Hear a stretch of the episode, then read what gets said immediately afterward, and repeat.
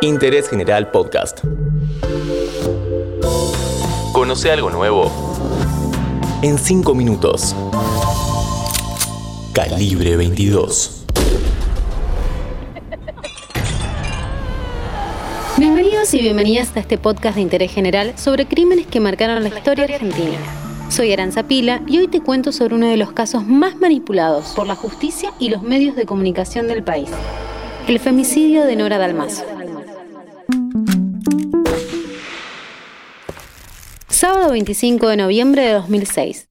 Una mujer cena con sus seis amigas en un restaurante de Río Cuarto, Córdoba. Se hacen llamar las congresistas, porque los temas de sus charlas son como un secreto de Estado. Cuando terminan de comer, cinco de ellas parten hacia el barrio Villa Golf, donde viven. Nora se da un chapuzón en la pileta, entra a la casa, se acuesta en la cama de su hija y en plena madrugada es estrangulada. Nora Dalmazo tenía 51 años. El viernes al mediodía se había encontrado con su madre para almorzar, más tarde fue a visitar a su cuñada en una galería de arte y por la noche cenó con su grupo de amigas. Cuando volvieron al barrio tomaron unas copas en la casa de una de ellas y quedaron en encontrarse a la mañana en lo de Nora para disfrutar de su fin de semana de soltera, ya que toda su familia se encontraba de viaje. Su hija Valentina había viajado de intercambio a Estados Unidos, su hijo Facundo estaba en Córdoba estudiando y Marcelo Macarrón, su marido, se había ido a jugar al golf con unos amigos a Punta del Este. Como estaban pintando su dormitorio, Nora se acostó a dormir en la habitación de su hija. Horas después, alguien irrumpió en la casa y la asesinó estrangulándola con el cinturón de la bata que llevaba puesta.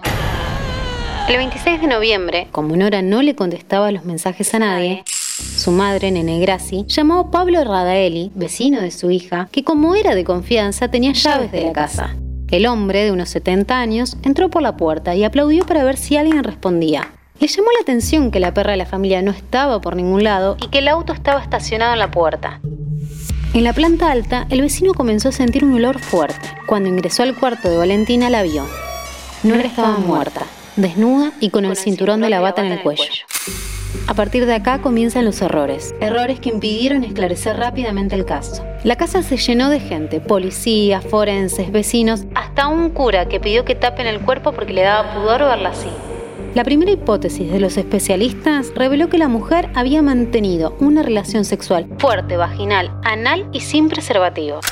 ¿Pudo una esposa despechada pagar a un asesino a sueldo para matar a la amante de su marido? A un mes del crimen de Nora Dalmazo, esta pregunta toma protagonismo el fiscal de la causa, Javier Di Santo, dejó trascender la idea de que Nora tenía varios amantes. Sin embargo, en el expediente consta que la única relación extramatrimonial que ella tenía era con Guillermo Albarracín, amigo de su esposo, y durante el asesinato los dos hombres cenaban en Punta del Este. En total hubo siete sospechosos. Entre ellos, la imputación más escandalosa fue la de Facundo Macarrón, el hijo de Nora, que por entonces tenía solo 19 años y era estudiante de Derecho. Se llamó La Pista Edipo.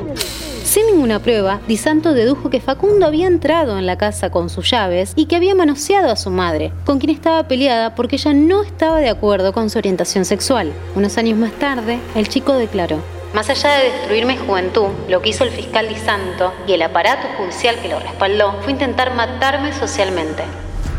En 2007 se imputó en el caso a Gastón Zárate, un joven con edad mental de un niño de 12 años, que trabajaba en la casa como pintor. Los ciudadanos de Río Cuarto indignados salieron a las calles con perejiles en la mano, como signo de repudio. Al chico lo apartaron de la causa y le aseguró a la prensa, yo no estuve con Norita.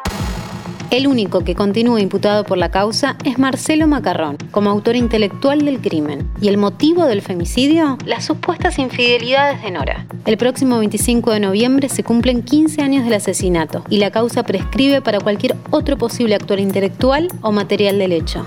En lo que resta de 2021 comenzará el juicio Macarrón. A fin de año nadie más podría ser acusado y si no se encuentran pruebas nunca se sabrá quién fue el estrangulador. En Argentina existen muchos crímenes como los que te contamos en este podcast. Te recomiendo el episodio La serie del caso María Marta García Belsunce, de fila 10, sobre el documental de Netflix. No te olvides de seguirnos en Instagram y Spotify para conocer más historias en 5 minutos. Hoy, en Interés General, te contamos sobre el femicidio de Nora Dalmazo.